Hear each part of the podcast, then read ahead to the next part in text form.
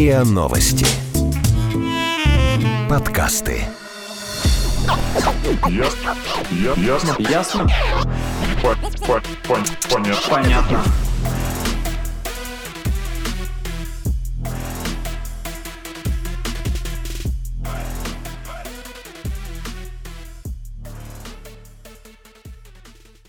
Это подкаст «Ясно-понятно». Здесь мы говорим о том, что нас беспокоит, бесит, интригует и кажется сложным и заставляет сомневаться. И пытаемся понять, что со всем этим делать. Это Лина и Ваня. Всем привет. Привет. Сегодня мы поговорим немножечко о будущем. Не просто о будущем, а о такой около, наверное, около научной истории, как футурология. То есть то будущее, которое, как нам кажется, или как кажется ученым, или как кажется, ну, не знаю, людям, связанным с наукой, и не только с наукой, каким оно произойдет. Да, и но вот предсказание — это дело неблагодарное. Дело неблагодарное, потому что впервые с этим обманом предсказания я столкнулся, когда мне было 7 или 8 лет. Я тогда подумал, что... Предсказание Ванги, что ли, читал? Нет, нет, нет. Я тогда подумал, что... Ну, я начал читать «Незнайка на Луне», подумал, что, о, это же, наверное, все-таки про будущее или что-то такое. И подумал, что, а каким же тогда буду я? И подумал, что в 30 лет у меня будет жена, у меня будет машина, квартира, вот это вот все. Но мне исполнилось 30 лет, и предсказание меня как юного футуролога не сбылось. Вот. И слава богу, что на самом деле, может быть, и не сбылось. Хотя, как посмотреть. Но, как бы то ни было, забавно, насколько предсказания Носова из «Незнайки на Луне» сбываются в некотором смысле. Да, но предсказание предсказание рознь, потому что в прошлом году очень много предсказаний звучало, и, собственно, а где они все эти предсказания, непонятно. И для того, чтобы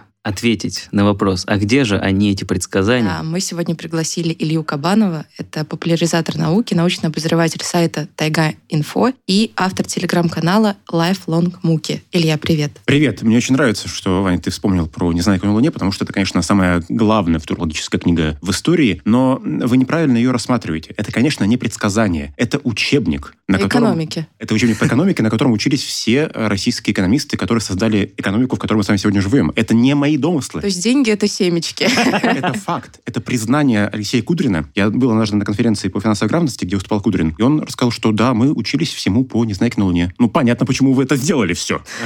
Что Носов э, считал пародией на ужасы капитализма, вы почему-то восприняли как руководство к действию. Ага. Ну, как бы то ни было, в тот, в тот момент мне казалось, что Незнайка тоже не самый правый человек, когда какие-то вещи совершал. Хотя я не помню сейчас подробно, но, в общем, я помню, что у меня к нему было очень двоякое впечатление. Как, собственно, и к У Пончику. меня было ощущение катастрофы какой-то. Вечной. Вечные, да. Постоянной катастрофы. Да, да, Нет, да. это, это, конечно, антиутопия, в отличие от «Незнайки в солнечном городе», которая утопия, и прогнозы из «Незнайки в солнечном городе» до сих пор а, людей тревожат. А, например, вы наверняка помните вот это здание, которое вращалось во- за солнцем, но это, Ага. же, это же урбанистика. Мы все Красиво. хотим жить в таких домах. Подсолнух.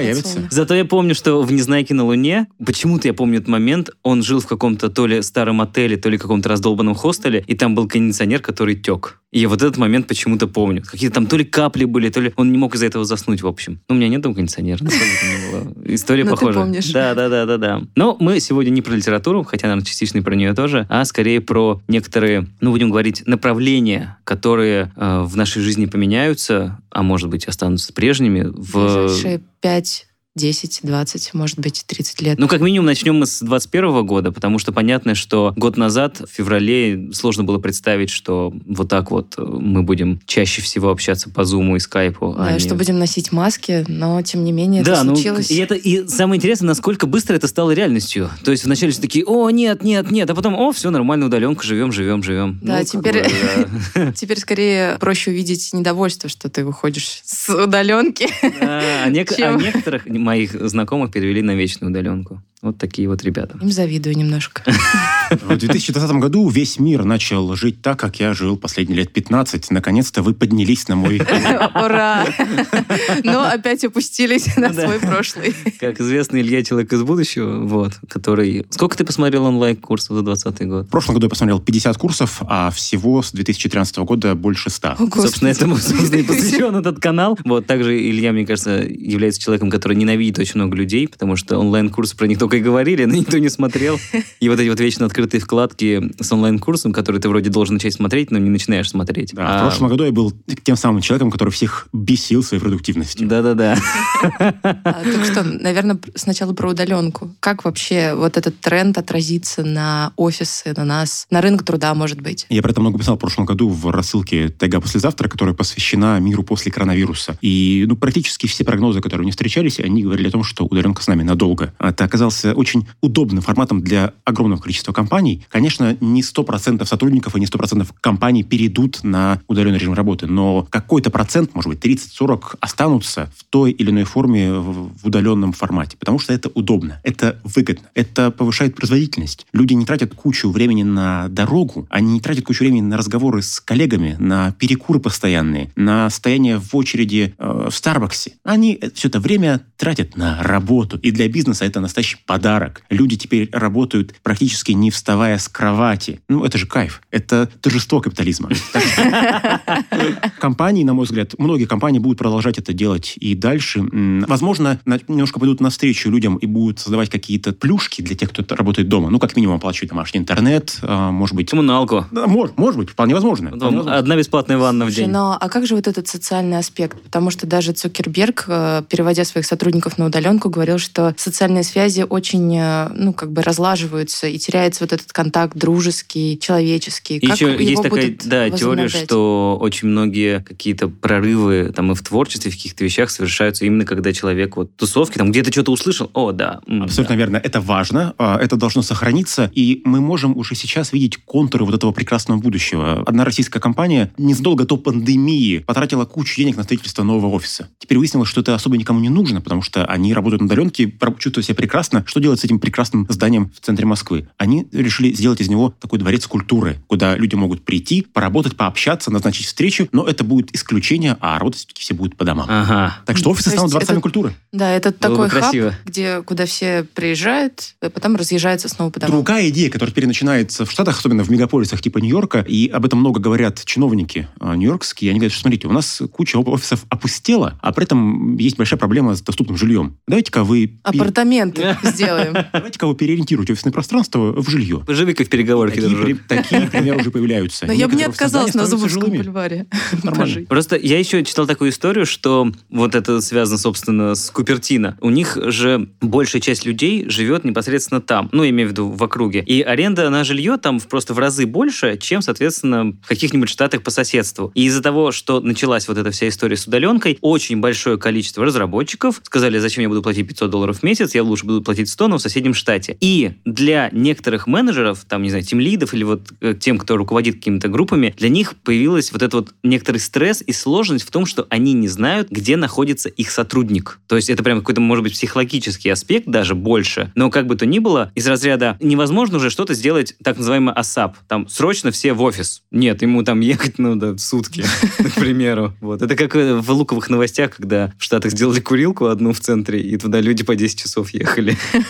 Мне кажется, что это немного надуманная проблема. А, Кажется, что сегодня большинство задач ты можешь решить через Slack, через э, Skype, через Zoom, через все что угодно. А в том, что люди разъехались по городкам, деревням и, и всему остальному, есть огромные плюсы для этих территорий, которые получили шанс на нормальное развитие. Теперь там будут оставаться деньги, которые тратились в мегаполисах, значит, может развиваться городская среда, могут строиться школы, парки, все что угодно. Так что, возможно, одним из результатов пандемии станет такая гуманизация глубинки, гуманизация райцентров, э, провинции. Там станет э, чуть более комфортно жить, и общество станет чуть более человечным из-за этого. Ну, кстати, Хотелось бы. Интересно, что где-то полгода назад у нас здесь э, в гостях был урбанист, который э, рассказывал историю про то, что в Штатах, в первую очередь, там у них, наоборот, вот эта вот одноэтажная Америка, она сейчас, наоборот, играет злую шутку, потому что в первую очередь из-за доступности, потому что все работают там в центре, и всем нужно постоянно ездить, из-за этого пробки, и общественный транспорт в некоторые места просто не пустить, потому что там живет 10 человек всего, и из-за этого личного транспорта и его, и его перенасыщения, и поэтому у них там вот, э, в Штатах есть тренд на постройку высотных апартаментов в первую очередь, а вот эти вот э, кварталы одно- одноэтажной Америки, они, наоборот, пустеют. Да, есть такое наблюдение, но я вернусь к вот этой мысли о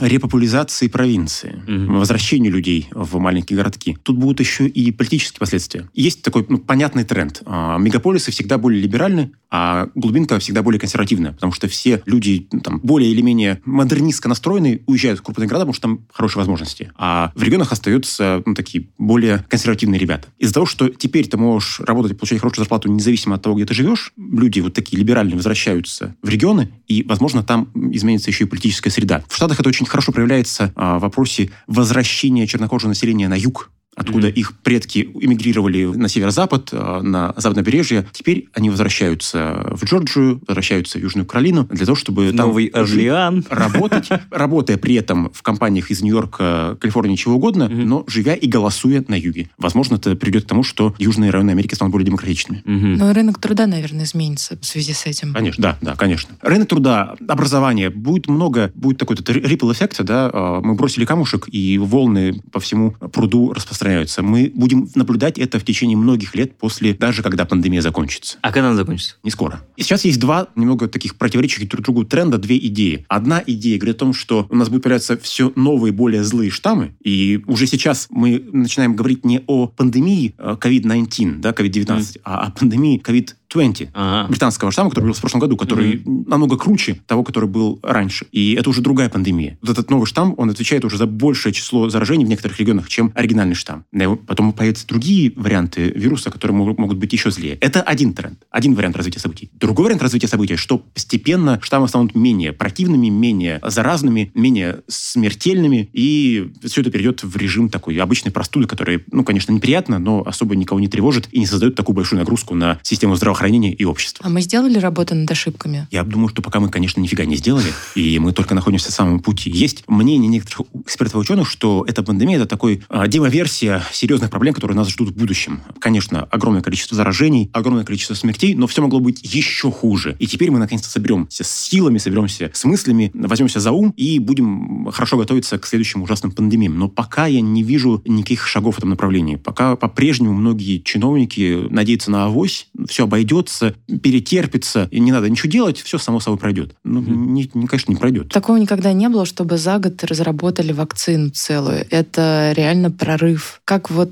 это изобретение может потом в будущем отразиться на развитии медицины? То, что вакцина появилась спустя менее года после начала пандемии, это, конечно, невероятная история. Ни- Ничего раньше подобного в мире не было. И это для меня, наверное, один из самых главных поводов для оптимизма. Если мы смогли это сделать, значит, мы сможем и другие проблемы, стоящие перед человечеством, рано или поздно решить. Я думаю, что появился шанс на то, что и другие болезни мы начнем находить способы лечения более оперативно. Потому что появилось финансирование, появились деньги в лабораториях, ученые начали больше взаимодействовать друг с другом, находясь в разных странах. Этот опыт точно должен сохраниться, и его будут использовать. Ой, это как в фильме «Прибытие», помните? Там, когда Да, они спустились эти э, летающие корабли, они начали общаться друг, друг с другом все страны. А Ну, вот там а в поссорились. книге «Прибытие» не только она одна доперла до языка. Есть и другие поводы для оптимизма. В прошлом году, например, Всемирная организация здравоохранения объявила об искоренении полиомиелита в Африке. То, что человечество пыталось добиться в течение десятилетий, то, на что тратилось огромные деньги, на огром- огромные усилия, наконец-то достигнуто. Мгм. Ну, здорово, мы молодцы, мы справились с этим. Значит, и со всеми другими вызовами сможем справиться. Да, но эта новость, наверное,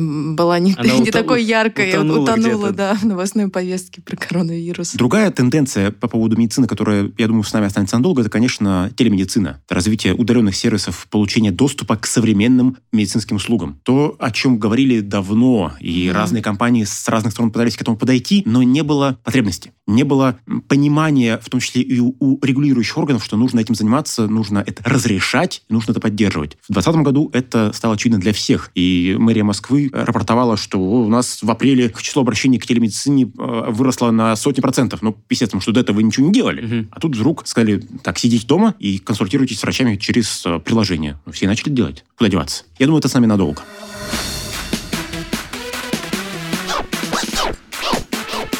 Ясно? Понятно.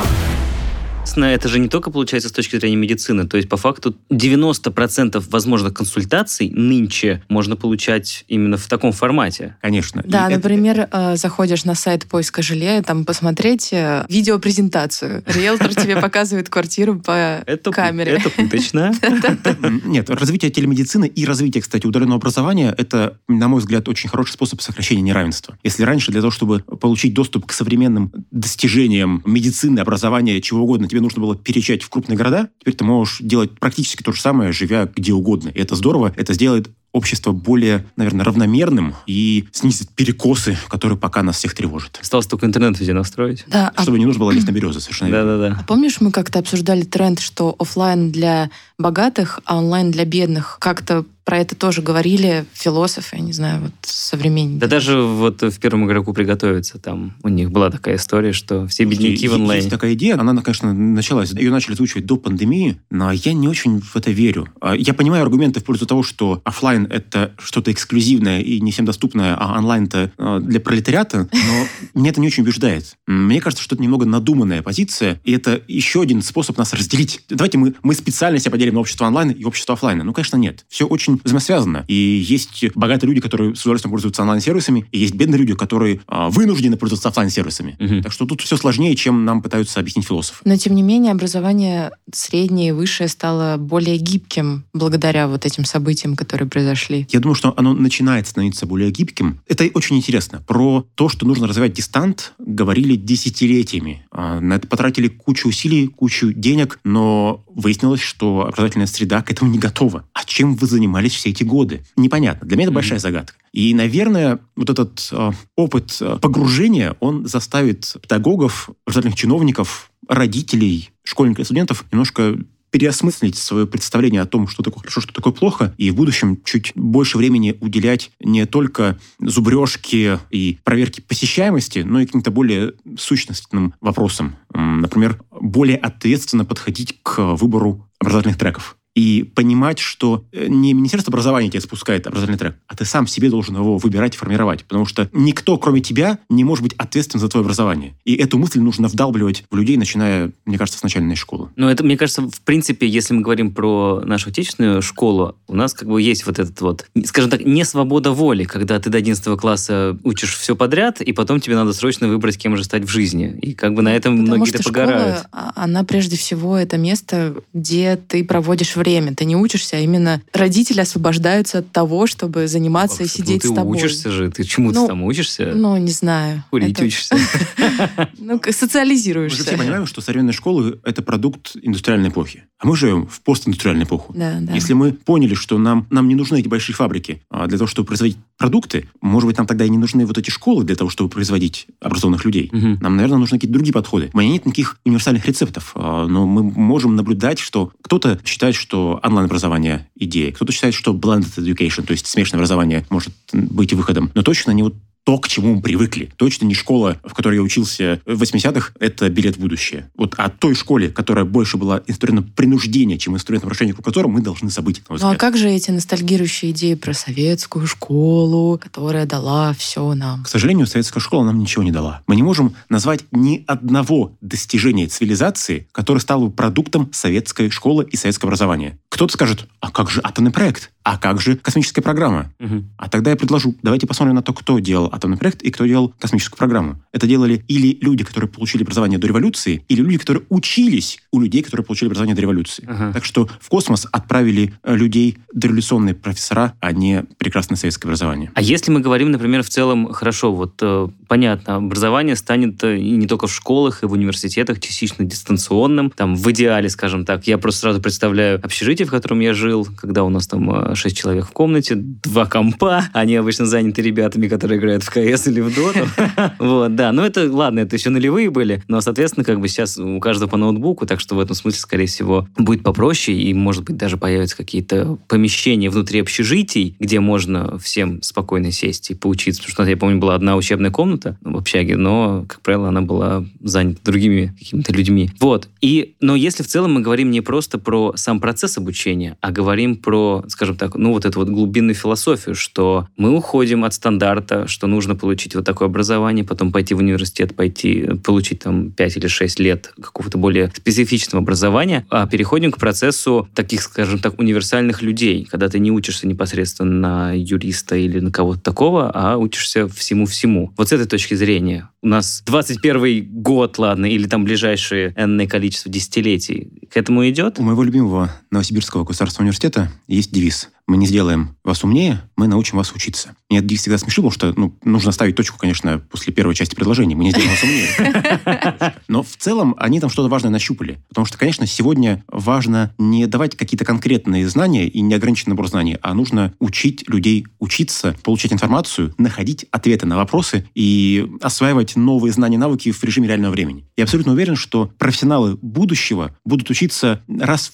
в неделю. Мы будем начинать понедельник с освоение каких-то новых знаний, новых навыков, которые появились в нашей области за последние несколько дней. Mm-hmm. Однажды выучившись и получив диплом, мы точно уже никому не будем нужны. Потому что все слишком быстро меняется. Начиная от технологий и заканчивая идеями. Когда-то для того, чтобы заниматься тем, чем мы сейчас здесь занимаемся, нужно было пять лет учиться на радиожурналиста. Mm-hmm. Теперь вот такую студию вы можете собрать у себя дома, научиться более или менее профессионально с ней работать, можете за 20, 30, 40 часов. Mm-hmm. Куда тогда деть остальные несколько лет? Можно тратить на что-то более полезное. На развитие эмоционального интеллекта, на развитие креативности, на развитие стратегического мышления, на развитие мелкой моторики, да чего угодно. Забавно, что у нас в гостях, ну ладно, не в гостях, но по зуму это было, был молодой учитель, и он сказал интересный момент, что у него там, он классный руководитель, по-моему, пятого класса или шестого какого-то ну, такого, да, да. да. И он сказал, что дети вообще не умеют пользоваться поиском. Ну, то есть, э, вот казалось да. бы, казалось бы, вот уже не просто зумеры, а как следующее какое у нас поколение, которые супер-супер, они рождены уже не просто со смартфоном, у них уже мамы рождены со смартфоном в руках, а они там, в общем, да. И они до сих пор пользуются вот поиском там типа тупыми фразами, без, не зная какой-то вот этой правильной а, пунктуации, как, как, ну, то есть они мимо там первые четыре ссылки, все, дальше не работает. Такая проблема действительно есть. Еще лет семь назад я проводил семинары по поиску в интернете для двух целевых аудиторий. Для пенсионеров и для школьников. Потому что ни те, ни другие не очень понимали, как с этим работать. И это не потому, что они вот какие-то неправильные или, или глупые. Нет, просто этот навык им не нужен в обычной жизни. Потому что технологии достигли такого уровня, что искать информацию уже не нужно. Меня очень смущает тот путь, по которому пошли многие эти компании, они начали поддерживать вот эту идею, что человеку не нужно ничего искать. Они начали работать на опережение. Они давали человеку ответ до того, как он успел задать вопрос. Вы заходите на главную страницу любого сайта, вы видите прогноз погоды, вы видите новости, вы видите все что угодно. Вам не нужно ничего находить самому. Это, конечно, сильно снижает э, навык работы с информацией. Это проблема. Угу. А есть же еще история про то, что в будущем не будет существовать никаких профессий, а люди просто будут приходить куда-то и набирать себе навыки навыки. С этим я, наверное, не очень согласен, хоть я такой футуролог и технооптимист, угу. но я думаю, что идея профессий, наверное, не исчезнет. Наверное, как-то трансформируется то, что мы считаем профессией, и то, как долго мы должны учиться для того, чтобы профессию освоить. Но некие специализации, конечно, сохранятся. И есть уже сейчас профессии будущего, в кавычках, которые сложно освоить за несколько десятков часов, нужно тратить много времени на них. Другое дело, что, наверное, появятся профессии, которых мы пока не знаем, которые можно будет осваивать более или менее быстро. Это, безусловно, да. Мне нравится такой, несколько лет назад э, эксперты составили список профессий, которые будут востребованы через лет 15-20, и там очень есть смешные названия. Например, ну, да, да, да. А, специалист по добыче биогаза из свалок. Модератор дрона. Какие-то такие вещи. А, лет 10 назад я сам попробовал поиграть в такого футуролога. Я написал статью со списком профессий, которые будут востребованы в 2020 году. Знаете что? Я практически все угадал. Например, я предсказывал, Кроме диджея. Я предсказывал, что в 2020 году будет много людей, которые работают курьерами курьерами. Ага. И что мы видели в прошлом году? Курьеры, курьеры, курьеры. Доставляют нам все. И это не только удобно для нас, как для потребителей, но это очень хорошая ниша для людей, которым нужно было во время кризиса получить деньги для того, чтобы выжить. Угу. Вам не нужно было никаких навыков, вам не нужно было учиться, а вам не нужно было ничего уметь делать. Вам нужно было просто много свободного времени и крепкие ноги. Пожалуйста, работайте, зарабатывайте. Это, конечно, не супероплачиваемая работа, но это работа, которая позволяет выжить. А другая профессия, которую я предсказывал, вице-президент по семиотике. Ну, полная же фигня, да? Какая семья? Зву- звучит, да. О чем ты говоришь? В конце 2019 года я увидел рекламу в Фейсбуке. В Москву приезжает специалист из Калифорнии по семиотике и будет учить российских предпринимателей работать со смыслами, символами и внедрять семиотику в бизнес. Так что даже это я угадал. Слушай, а есть же вот эта вот популярная история о том, что как бы футурологи, они немножечко, ну скажем так, не совсем точные ребята, потому что чаще всего все и профессии, и какие-то события, они все рассчитываются исходя из точки отсчета вот сейчас. То есть, грубо говоря, мы говорим о каких-то профессиях, там, которые будут в 2025 году, но мы их проецируем именно исходя из вот нашего вот этого сейчас восприятия. И чаще всего, почему как бы там не все всегда совпадает или совпадает, но в разные сроки, из-за того, что мы просто, э, ну, у нас еще нету вот этого опыта вот этих вот пяти лет впереди, которые будут, а у нас есть опыт, который предыдущий. И мы из-за этого не можем, ну, там, прогноз, ну, то есть у него там точность, ну, в общем, минимальна. Есть много разных вариантов, как построить прогноз э, более или менее точный. И, наверное, одна из самых распространенных моделей – это экстраполяция. Мы смотрим, как развивалась та или иная тенденция на протяжении какого-то времени и строим график дальше. Угу. Понятно, что у экстраполяции есть много слабых мест. Тренды могут измениться под воздействием внешних условий, а под воздействием научно-технического прогресса или каких-то чрезвычайных происшествий, вся наша экстраполяция может отправиться на свалку. Потом из нее сделают биогаз. Но ничего точнее, наверное, в нашем распоряжении нет. Поэтому, когда мы говорим о прогнозах, нужно всегда делать сноску, что это экстраполяция. Мы предполагаем, что при сохранении условий или при заданном изменении условий угу. будет так-то и так-то. Конечно, все может измениться. Это как э, когда ты, я помню, мы на мотане рисовали графики, и ты никак не мог подбить точку, ты просто точку делал очень-очень жирной, прям супер жирной, и она у тебя начинала занимать не 1 миллиметр, а 3 миллиметра. Это такой, ну, примерно подходит. Почему-то при слове «точка» я вспомнила выражение «точка бифуркации», «точка невозврата». А мы прошли какую-то точку невозврата вот в 2020 году? Можно ли сказать, что вот эта вот супер громкая фраза «мир уже никогда не будет Да-да-да-да-да. Новая эпоха.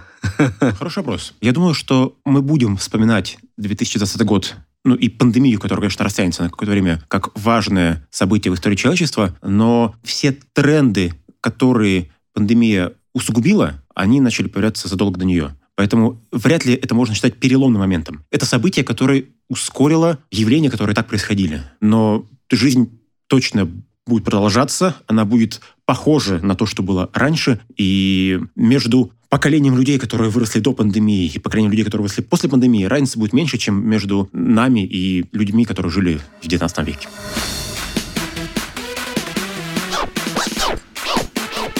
Ясно? Понятно. А вот ты еще упомянул потом, что можно, там, не знаю, потратить, ну ладно, 60 часов на изучение радиодела, а все остальное потратить на какие-то другие науки, например, на эмоциональный интеллект. Вот с точки зрения вообще эмоций и вот этой вот всей истории вокруг, ну, скажем так, неосязаемого человеческого, есть ли сейчас изменения, которые э, благодаря вот этой вот э, построению графика там к 22-3 году, там, пятому году останутся ну, какими-то совсем другими? То есть, грубо говоря, там мы будем меньше обниматься. Я думаю, что, наверное, самое главное изменение то, что мы научились э, проговаривать свои переживания и их озвучивать, и перестали относиться к тому, что происходит у нас внутри, как, как только к нашей проблеме, которая сама рассосется и, и сама пройдет. Мы постепенно начинаем понимать, что э, депрессия и другие ментальные э, расстройства – это серьезная проблема, которой нужно заниматься, а не пускать все на самотек. И поскольку пандемия – это один из очень важных факторов стресса, которые влияют на развитие этих расстройств, то, наверное, мы станем еще серьезнее к этим проблемам относиться. Недавно было несколько исследований, которые говорят, что каждый третий человек в мире испытывает стресс из-за пандемии. Ну, то есть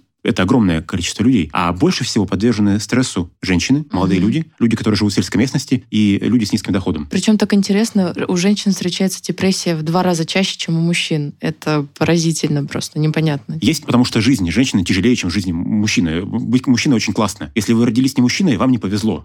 Я вам сочувствую. Спасибо. Есть хорошие новости. Риск развития депрессии меньше, если у вас есть сильная семейная и социальная поддержка. Поэтому давайте общаться с членами семьи, давайте общаться с друзьями, пусть виртуально. Браться за руки. Это вам помогает. Другие исследования говорят о том, что для того, чтобы нам меньше переживать, меньше испытывать стресса и меньше впадать в депрессию, нам нужно видеть перед глазами что-то зеленое. Деревья, трава – это то, что нам помогает. Поэтому усилитесь там, где есть э, хоть какая-то зелень. Короче, дало зиму. Кактус не поможет здесь. У меня есть растение, что типа бамбука, э, растет в бутылке. Я его назвал Борис Николаевич, и он меня радует уже три года. Ага. Просто Главное, чтобы он не ушел. Мне кажется, что вот с точки зрения психологического состояния, здесь больше всего, как мне кажется, за 20 год, вот эта вот вся околоэмоциональная история, она э, в первую очередь была не благодаря, скажем так, вот этой вот, то, что мы там читали, сколько людей умерло, сколько заболело, а вот в первую очередь благодаря так называемой самоизоляции, потому что не все люди, во-первых, были заперты там с семьями, а те, кто были заперты с семьями, конечно, у них тоже некоторые там были свои стрессы. Но, как правило, когда ты проводишь 24 часа сам с собой, а чаще всего наедине, ну, в каком-то смысле, то ты начинаешь чаще, так скажем, заниматься самокопанием. И вот благодаря этому, как мне кажется, в 2020 году в том числе у нас и возросла вот эта вся общая, скажем, тревожность и, я не знаю... А разве кажется, это плохо быть самим собой? Ну, это неплохо, есть, но просто это ты же начинаешь... прекрасно. Наконец у тебя, ну, не знаю, не у тебя, а вообще появилась возможность вести твоя, да? диалог с самим собой. Потому что молчу. в этой рутине мы не успеваем задать себе какие-то главные ключевые вопросы. Мне вот кажется, это важно. Это важно, но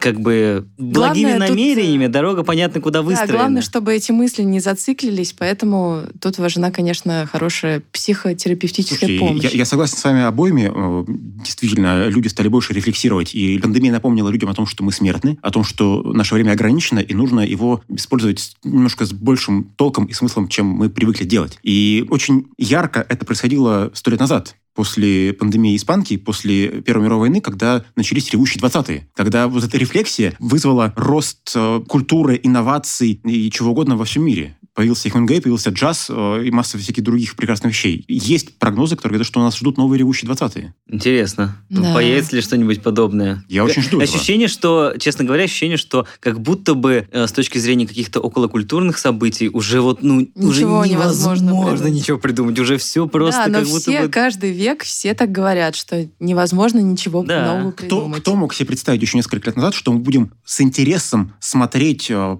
фильмы и сериалы, снятые по скайпу? Но это, это казалось полным бредом. Ну да. А теперь есть прекрасные примеры, которые работают в этом медиуме и используют его сильные стороны по максимуму. Сериал «Стейдж» с Дэвидом Теннетом и Майклом Шином он просто же гениальный. Они использовали формат на полную катушку. Они создали, не выходя из дома, продукт, который ну, абсолютно не уступает Монти Пайтону и, и чему угодно. Это Илья говорит в том числе как э, автор э, телеграм-канала про сериалы. И автор колонки про исторические фильмы и сериалы в журнале «Дилетант». Ага, ого! Вон оно что. Точно человек будущего.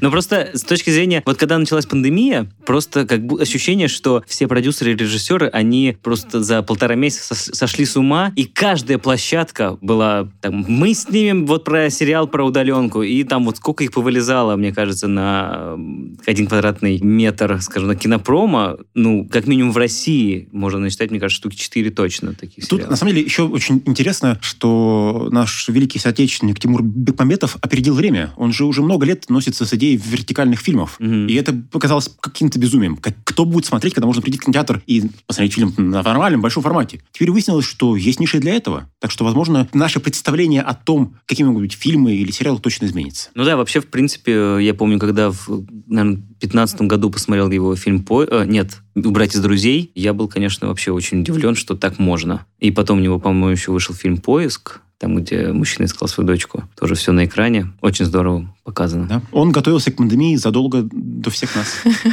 Так бы ждем. Чиновники готовились к пандемии, как же Тимур Бекмамбетов. Да, ждем его сериал в сторис.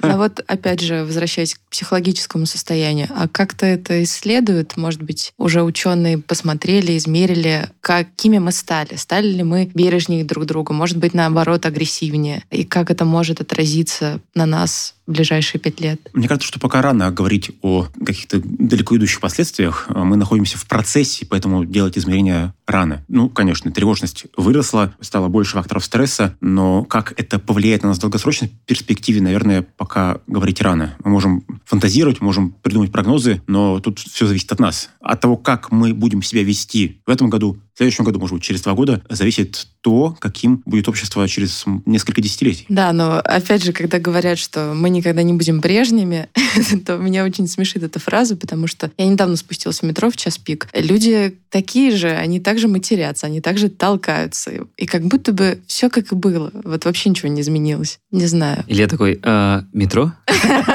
Я человек будущего, я не знаю метро. Вспомните, да? А, я летаю на дроне. Боюсь, что последний раз я был в метро а, в Чикаго декабре 2019 года. Класс. Жалко, что у меня Я- нет я- я таких думал, сейчас скажешь, воспоминаний. Чикаго 2000-го. Нет, Чикаго там снимали- 30-го. Когда снимали «Брат» или где его там снимали. Просто есть ощущение, что иногда, когда мы говорим о какой-то там вот этой вот картинке, психологической картинке общества, ощущение, что мы, да и вообще в принципе про какие-то многие вещи, о которых мы сейчас тоже говорили. Да придумываем. Нет, нет, нет, ощущение, что мы говорим больше про какую-то вот э, историю мегаполисов. То есть, скажем, понятно, что люди благодаря удаленке разъедутся, там кто-нибудь в Сульский район, кто-то там, не знаю, в свой Саранск вернется. Вот. И иногда ощущение, что как будто бы вот это вот вся психологическое напряжение, вот эти вот все какие-то тонкие материи внутри человеческого э, восприятия, они все как будто бы больше относительно жителей мегаполиса. А там вот Ты затронул очень важную тему. До пандемии на всех своих лекциях про будущее я рассказывал про урбанизацию как одном из главных трендов, которые сформируют контур будущего. И это то, о чем говорили все демографы. Много лет, что урбанизация будет ускоряться, она будет усиливаться, все больше людей будет жить в крупных городах, а сами города станут больше. Э, и Вместо а, мегаполисов будут мега-мегаполисы. Города Мегалополисы. да, с населением, не знаю, десятки миллионов человек. Это будет просто маленький городок. Кажется, что пандемия имеет шанс немножко этот прогноз немножко пересмотреть. Понятно, что мы не сможем развернуть вспять урбанизацию, но ее темпы могут слегка замедлиться. Но все-таки люди по-прежнему будут ехать за возможностями в крупные города, хотя у них теперь появились опции работать и жить, не покидая место, где они родились или, может, получили образование, но все-таки мегаполисы мы отменить не сможем. Но темпы их развития, наверное, немножко могут сократиться. А ты видишь э, в том, что мегаполисы растут, какое-то отрицательное вообще в принципе? А, Я всё? считаю, что рост мегаполисов – это единственный шанс для всех нас выжить как а, биологический вид. И это единственный способ для нас сохранить планету. Потому что чем больше людей будет жить на ограниченном пространстве, тем больше у нас будет территорий, свободных от людей. Ага. Тем выше шанс вернуть эти территории в дикое состояние. А это залог сохранения планеты, залог сохранения биоразнообразия. Поэтому давайте мы все будем Все в Москву! жить, чтобы а, на территории остальной России сделать заповедник без людей. Мне кажется, половина. России так без людей. Даже ну, больше. Ну да, у нас много пространств таких. Ну что, э, по традиции, по традиции мы заканчиваем наш э, эпизод интересной музыкой, и на этот раз есть такой московский столичный композитор, будем так называть, который пишет электронную музыку, Э, зовут его Тёма, прям латиницей написано. У него есть классный трек «Хейс», который, мне кажется, отлично подойдет как для Балабановского какого-нибудь фильма, так и для киберпанка э, 2077. Вот, поэтому, оглядываясь в прошлое, э, мы проецируем будущее в этом смысле. Вот. Это Илья Кабанов, популяризатор науки, научный обозреватель Тайга Инфо и автор телеграм-канала Lifelong Муки. Илья, спасибо большое. Спасибо, что пригласили. Кстати, э, там, я не знаю, ты упоминал на своем канале мастер-класс по нарезке? Пока нет. Это Нарезки я оставлю овощей? на десерт. На- А. Нарезка всего. Мастер-класс по нарезке Это всего. просто когда Илья выложил у себя пост с э, тем, э, какие мастер-классы и видеокурсы он прошел за 2020 год. Ну, Я я же говорил о том, что нужно развивать не только эмоциональный интеллект, но и Мелкую мелкую моторику тоже. И там самый-самый последний был по нарезке. Вот. Ну да. Я знаю, как смешно нарезать сосиски. Да, Вы не пропадете в будущем. отлично. Если сосиски, конечно, будут в будущем. А это Лина и Ваня и подкаст «Ясно, понятно». Всем пока. Пока.